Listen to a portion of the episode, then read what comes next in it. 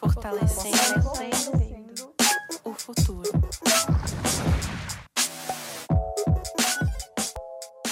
Olá, eu sou Eduardo Neves, sou publicitário, trabalho há mais de 10 anos com comunicação política e marketing eleitoral e há mais de 20 com produção audiovisual.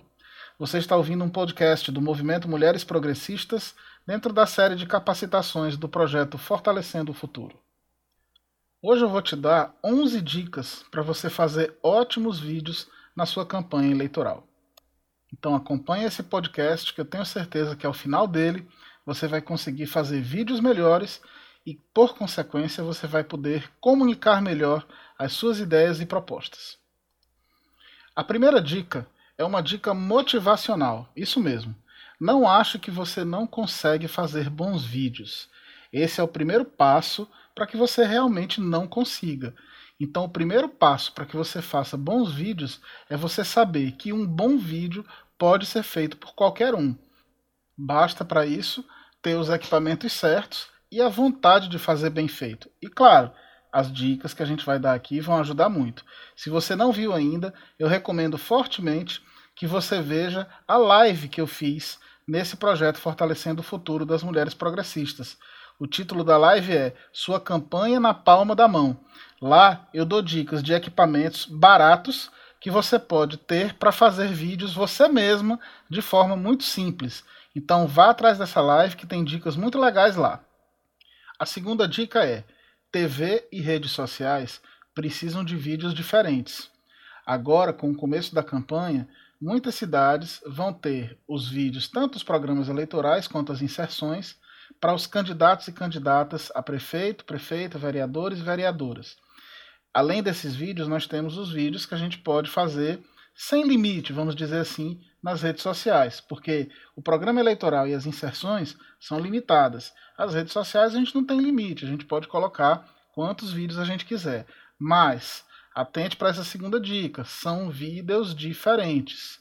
Como é que a gente precisa entender essa questão dos vídeos para entender essa diferença entre TV e redes sociais? Vamos lá. A principal diferença entre esses dois tipos de vídeo é a linguagem. No programa de TV, você vai poder se apresentar, você vai poder informar ao seu eleitorado sobre as suas propostas, você vai poder massificar a sua imagem, porque a TV ainda tem um grande poder de penetração. Você vai poder comparar, por exemplo, se você é um, vereador ou uma vereadora que já está exercendo o mandato, você poderá comparar como era antes e depois da sua atuação. Você vai poder, enfim, convencer as pessoas porém usando aquela linguagem de programa de TV, que é uma linguagem que as pessoas já estão acostumadas e que o meio televisivo permite. Um exemplo é você em pé de frente para, de frente para a câmera falando sobre suas propostas. Isso para programa de TV é muito bom, até porque a gente não tem muita concorrência durante o programa eleitoral, porque todas as TVs estão apresentando o mesmo programa eleitoral. Então, se a pessoa, por exemplo, decidir mudar de canal, ela vai cair também no programa eleitoral, não é mesmo? Mas nas redes sociais é diferente. Nas redes sociais você vai poder fazer tudo isso: apresentar, informar, massificar, convencer as pessoas, fazer comparações porém usando a linguagem típica das redes sociais. Como o programa de TV ele é bem mais limitado no que diz respeito a tempo, você precisa ter textos muito mais objetivos e talvez até dar uma boa resumida nas suas propostas. Nas redes sociais, apesar de você também precisar fazer vídeos adequados ao canal, por exemplo, no Instagram você tem que fazer vídeos um pouco mais curtos do que no YouTube, por exemplo, mas a possibilidade que você tem nas redes sociais de fazer vários vídeos possibilita a você dividir a sua informação de modo que você possa se aprofundar um pouco mais, dependendo do canal, e repetir algumas coisas que na televisão você não vai ter chance de repetir. Isso já é uma vantagem. Mas a linguagem das redes sociais ela te permite fazer coisas diferentes que na televisão dificilmente você terá tempo de fazer. Vou citar um exemplo. Você já deve ter visto aqueles vídeos animados com desenhos, né, como se fossem desenhos animados de verdade, só que um pouco mais simples. Aqueles vídeos são chamados de motion graphics. né? gráficos em movimento. Aquele vídeo ali, ele te permite pegar, por exemplo, uma das suas propostas e transformar em um motion graphic, de modo que a pessoa possa ter conhecimento sobre a sua proposta de uma maneira mais ilustrativa, vendo um desenho, vendo um gráfico, vendo uma animação. Nos seus programas de TV, você até poderá usar isso, se você tiver muito tempo. Se você tiver menos tempo, e em algumas cidades, por exemplo, programas de vereador e vereadora não passam de 30 segundos, você provavelmente não terá tempo para fazer isso. Então, as redes sociais têm uma linguagem um pouco mais flexível e te permitem usar esse tipo de expediente para comunicar as suas ideias. E com essas possibilidades, você vai conseguir coisas que talvez você não conseguisse 100% com um programa de TV menor por exemplo, nas redes sociais você vai conseguir engajar as pessoas, você vai conseguir criar relacionamentos e você vai conseguir se aproximar mais do seu eleitor. Por quê? Quando as pessoas assistem um vídeo na televisão, elas não têm um espaço para deixar comentários, elas não têm um espaço para deixar uma interação, para clicar no gostei ou no amei. Não é? Nas redes sociais nós temos isso. Então, a linguagem de vídeos das redes sociais, ela é diferente. Preste atenção nisso. Você não deve usar o mesmo vídeo que você usou no seu programa eleitoral, principalmente se for um programa eleitoral com menos tempo, para repetir, simplesmente repetir esse vídeo nas suas redes sociais. Opte por formatos diferentes, mais adequados e com a linguagem das redes sociais que vão permitir, além de você informar, né, espalhar sua mensagem para as pessoas, você vai, eles vão te permitir também criar um relacionamento, se aproximar mais do eleitor. Terceira dica: delimite os temas dos seus vídeos. Não adianta você fazer um vídeo só, muito longo, falando de um monte de coisa as pessoas começam a assistir e em um determinado momento elas acham aquilo enfadonho, elas começam a achar desinteressante. E aí elas abandonam o teu vídeo e aquela informação, aquela proposta que você estava querendo que elas conhecessem, não vai ser transmitida. Então lembra que eu falei na dica anterior a questão da linguagem e lembra que eu falei do motion graphics? Esses motion graphics, eles são uma ótima alternativa para você delimitar os temas dos seus vídeos. Você pode fazer, inclusive, vários vídeos sobre o mesmo tema usando técnicas diferentes. Então você pode fazer, por exemplo, um vídeo falando da sua proposta para a área da saúde, com você mesmo falando, você mesmo apresentando. E aí depois, em um outro dia ou dois dias depois, ou no dia seguinte, você posta um novo vídeo também falando sobre a área da saúde, mas usando o expediente das animações, dos gráficos animados. Com isso, você consegue fixar aquela mensagem na cabeça dos seus eleitores e eleitoras e sem se tornar enfadonho.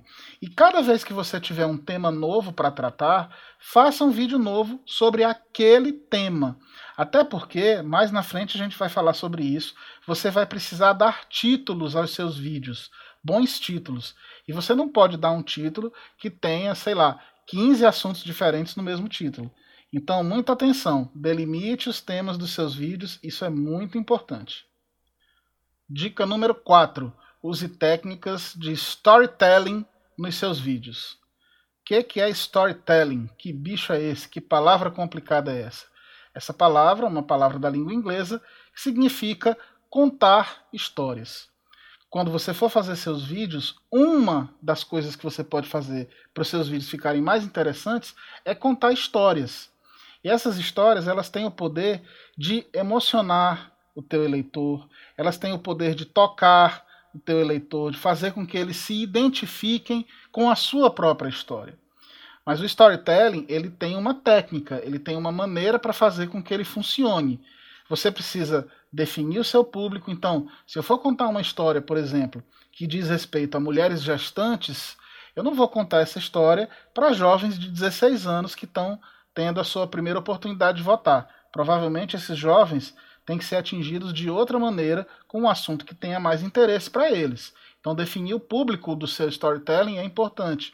Definir a mensagem, a informação, e essas coisas têm que ter credibilidade. Não adianta inventar coisas. Quando você for falar de algo, fale de algo que você sabe, que você já vivenciou, que tem a ver com a tua história. E isso vai dar credibilidade à tua informação. Crie empatia no seu storytelling. Quando você for contar uma história, mostre que aquela história também te toca, também te emociona. Você só vai poder emocionar as pessoas se você também se emocionar. E o resultado de um bom storytelling é a persuasão, é o convencimento, é fazer com que as pessoas se envolvam com aquilo que você está contando, com aquela história que você está contando no seu vídeo e passem a acreditar em você, a se identificar com você e, no final das contas, votar em você. Nos seus vídeos, o storytelling ele pode ser usado de duas maneiras. Né? Essa maneira de contar histórias pode ser usada de duas maneiras. A primeira delas, o storytelling é o próprio conteúdo. Como é que isso funciona? Se você está fazendo um vídeo sobre a sua história de vida, onde você começa o vídeo contando: Oi, eu me chamo Eduardo, tenho 45 anos, há mais de 20 trabalho com audiovisual e hoje eu estou aqui compartilhando um pouco da minha experiência com vocês que estão aqui me ouvindo. Ora, eu comecei a falar sobre mim terminei de falar e vocês souberam um pouco da minha história. Então, a minha história, ela é o conteúdo 100% do vídeo, ou no caso aqui do nosso podcast, do áudio que eu acabei de gravar, tá? Esse é o storytelling sendo o próprio conteúdo. E você pode usar o storytelling também como parte do conteúdo. E aí, eu vou citar um exemplo que vocês vão entender muito claramente como é que a gente faz o storytelling ser parte do conteúdo. Vamos supor que você decida gravar um vídeo contando que você, por exemplo, foi enfermeira. Durante muito tempo, você trabalhou como enfermeira voluntária e, através de uma ação que você fez em uma determinada comunidade, você conseguiu ajudar várias pessoas nessa comunidade. Aí você pega uma dessas pessoas e pede para ela dar um depoimento sobre como era na época que você fazia esse trabalho voluntário. Aí essa pessoa vai entrar no vídeo, vai se identificar e vai contar como era legal trabalhar com você, como era importante o trabalho que você fazia, como você conseguiu ajudar não só ela, mas outras pessoas através do seu trabalho. Percebeu a diferença? Eu posso fazer um vídeo todo contando a minha história da minha própria boca, e isso é storytelling, mas eu também posso construir a minha história a partir de depoimentos de pessoas que vão agregar credibilidade, que também vão agregar emoção dentro da minha história, compartilhando as histórias deles em um determinado momento onde as nossas histórias se cruzaram e por algum motivo o meu trabalho fez a diferença na vida dessas pessoas. Então eu estou usando o storytelling não só como conteúdo, mas estou inserindo uma outra história como parte desse meu conteúdo. Isso é muito interessante e enriquece muito os nossos vídeos. Dica número 7. Enriqueça seus vídeos com cenas de apoio. O que, é que são cenas de apoio? Por exemplo, se você for fazer um vídeo contando a sua história, e aí você pode contar, por exemplo, usando o exemplo aí que a gente acabou de usar, por exemplo, se você foi uma enfermeira, você pode dizer assim: é, há dois anos atrás eu participei de um projeto voluntário onde eu consegui mudar a vida de várias pessoas através disso, disso, disso que eu fiz enquanto eu estava lá nesse projeto. E aí, enquanto você está falando, você vai colocando algumas fotos dessa época, mostrando você no seu trabalho, você atendendo as pessoas, você abraçada com algumas pessoas, algumas pessoas sorrindo. Fica muito mais legal do que você usar o vídeo inteiro somente a sua fala, somente a sua imagem contando para as pessoas. Por quê? Porque ajuda as pessoas a se situarem na sua história. Ajuda as pessoas a viajarem com você para aquele momento da sua história onde você fez aquilo que foi tão importante para muita gente e que agora você está apresentando para o seu eleitorado como uma proposta de ampliação, ou seja, se você fez aquilo quando, quando era voluntária, você agora, através de um mandato, você vai conseguir ampliar isso e fazer muito mais. E aí as pessoas podem ter mais empatia com você e também mais credibilidade, porque afinal de contas você está falando e mostrando algumas imagens da época que você executou aquilo. Pode ter certeza que seus vídeos vão ficar muito mais ricos. Dica número 8 a trilha sonora é muito importante. Gente, se vocês gostam de filme, pega um filme que você gosta e imagina assistir esse filme sem trilha sonora. Naquela cena mais emocionante, sabe? Aquela cena do beijo, aquela cena romântica. Imagina essa cena seca, sem nenhuma música, sem nenhum efeito sonoro, sem nenhuma trilha. Não dá, né? Não dá de jeito nenhum. A trilha sonora ela transmite emoções. E não só emoções naquele sentido de, de, você ficar choroso, não. Emoções positivas, alegria, emoções delicadas, ternura. Tudo isso pode ser feito com uma boa trilha sonora. E aí, essa dica é muito importante, porque as pessoas que não têm tanta experiência em produzir vídeos acham que pode chegar na internet, digitar qualquer música lá, baixar essa música e usar nos seus vídeos. Não cometam esse erro. Isso é muito grave e pode inclusive gerar um processo judicial por quebra de direitos autorais. Todas as músicas que existem no mundo, gente, pode ser do compositor mais famoso e do compositor mais desconhecido, elas têm direitos autorais da pessoa que criou aquela música. E se alguém, algum autor, seja um autor desconhecido, seja um grande artista famoso, pegar uma música deles nos seus vídeos, você pode ter muitos problemas. E aí, onde é que a gente acha trilhas sonoras, músicas que a gente possa usar nos nossos vídeos que não infringam esses direitos autorais? Bom, o primeiro ponto que eu recomendo que todo mundo acesse é a biblioteca de áudio do YouTube. Ela fica no endereço youtube.com barra audiolibrary. É em inglês, tá, gente? youtube.com audiolibrary.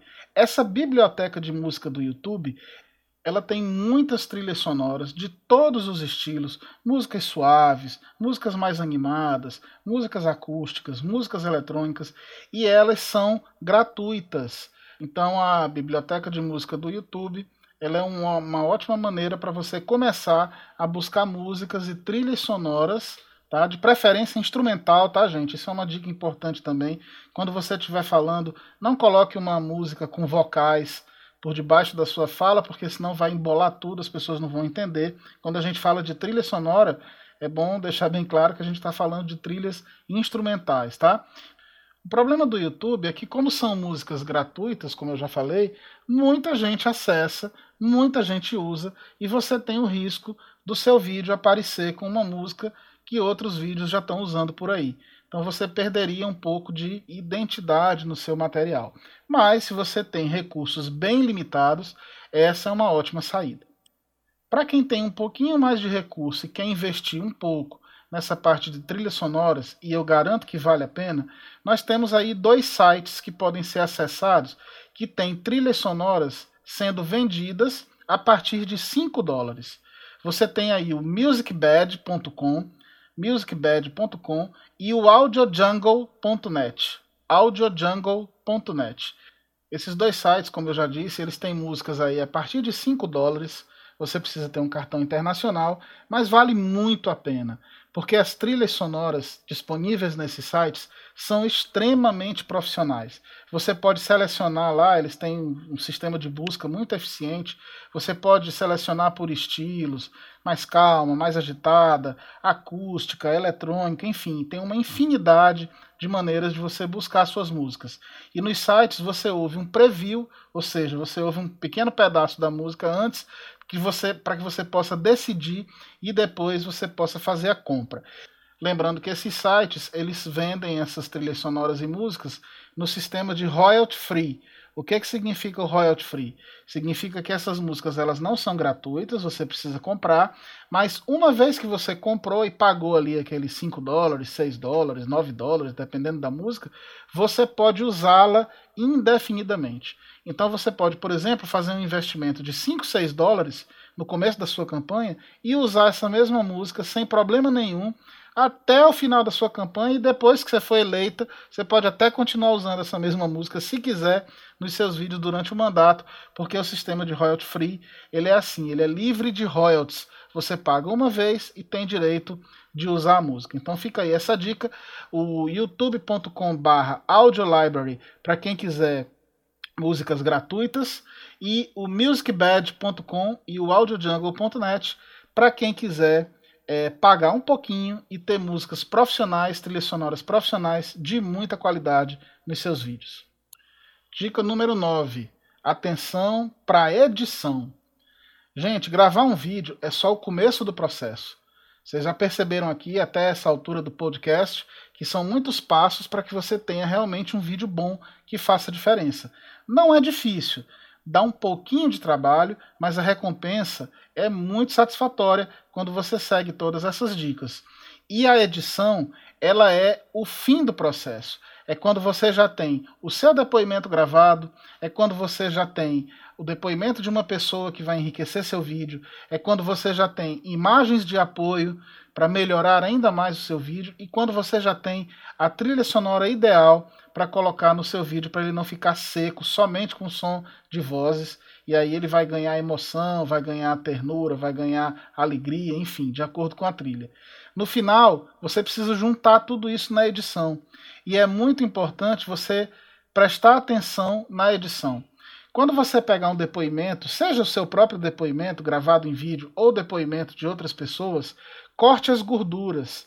Aquilo que não for necessário, corte, tente reduzir, tente fazer com que as falas sejam objetivas para que você passe a ideia de uma maneira eficiente no menor tempo possível. Vídeos longos demais, repito, se tornam enfadonhos.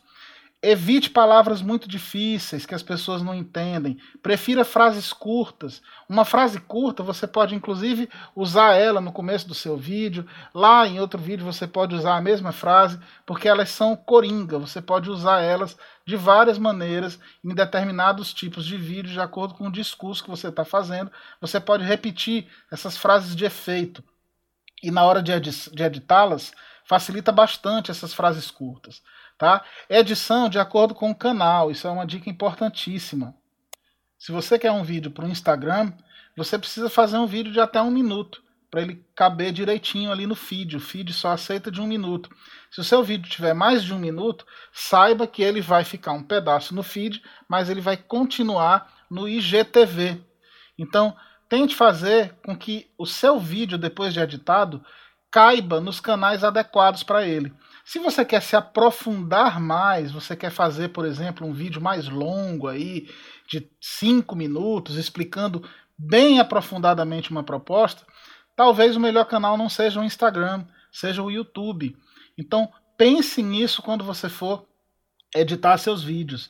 E se você não sabe editar, se você não tem facilidade de editar, contrate um bom editor para editar seus vídeos. Isso faz diferença.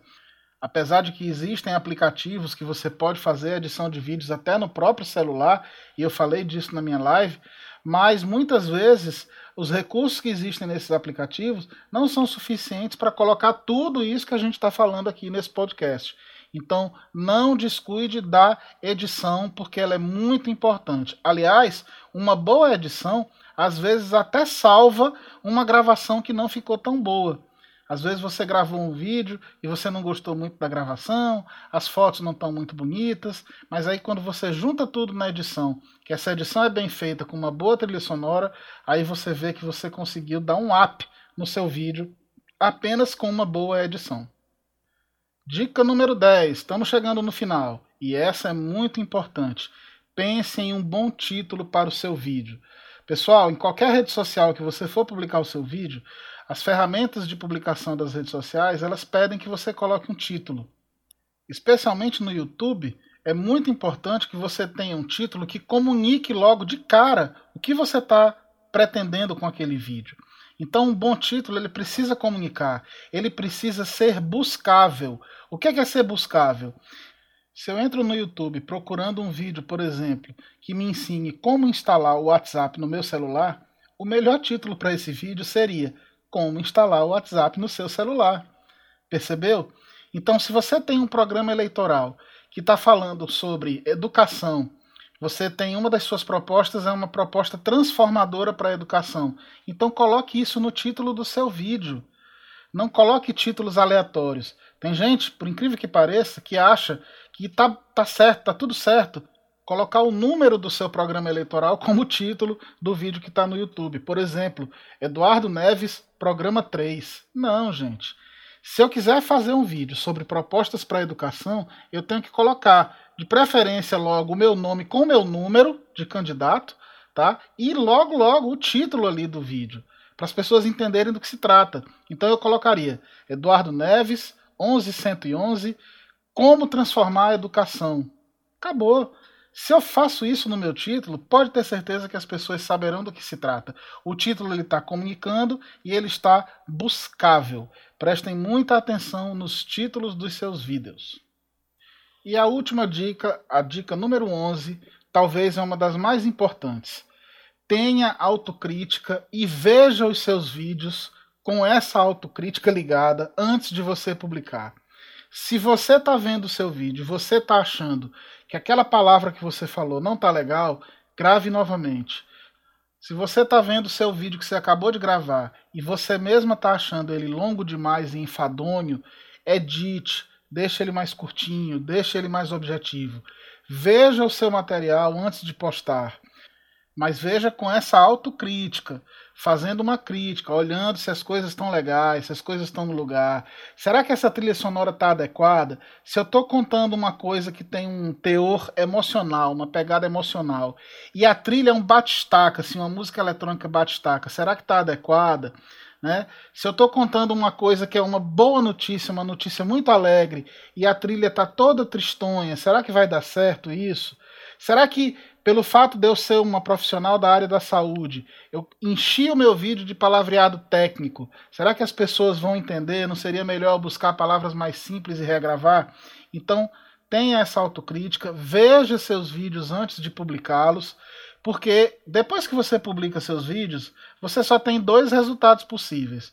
Ou as pessoas se interessam e assistem, ou as pessoas não se interessam, não assistem e provavelmente não vão voltar para assistir de novo. Então é muito importante que você coloque um conteúdo bom e de qualidade. E assim a gente encerra esse podcast. Eu sou Eduardo Neves. Muito obrigado por você ter me ouvido até aqui. E esse é um podcast do movimento Mulheres Progressistas, dentro da série de capacitações do projeto Fortalecendo o Futuro. Muito obrigado e até o próximo levar minha força onde eu puder, fazer uma nova nação. Isso é ser mulher. Mulheres juntas fazem sua voz. Unidas somos mais por todas nós, a força da transformação.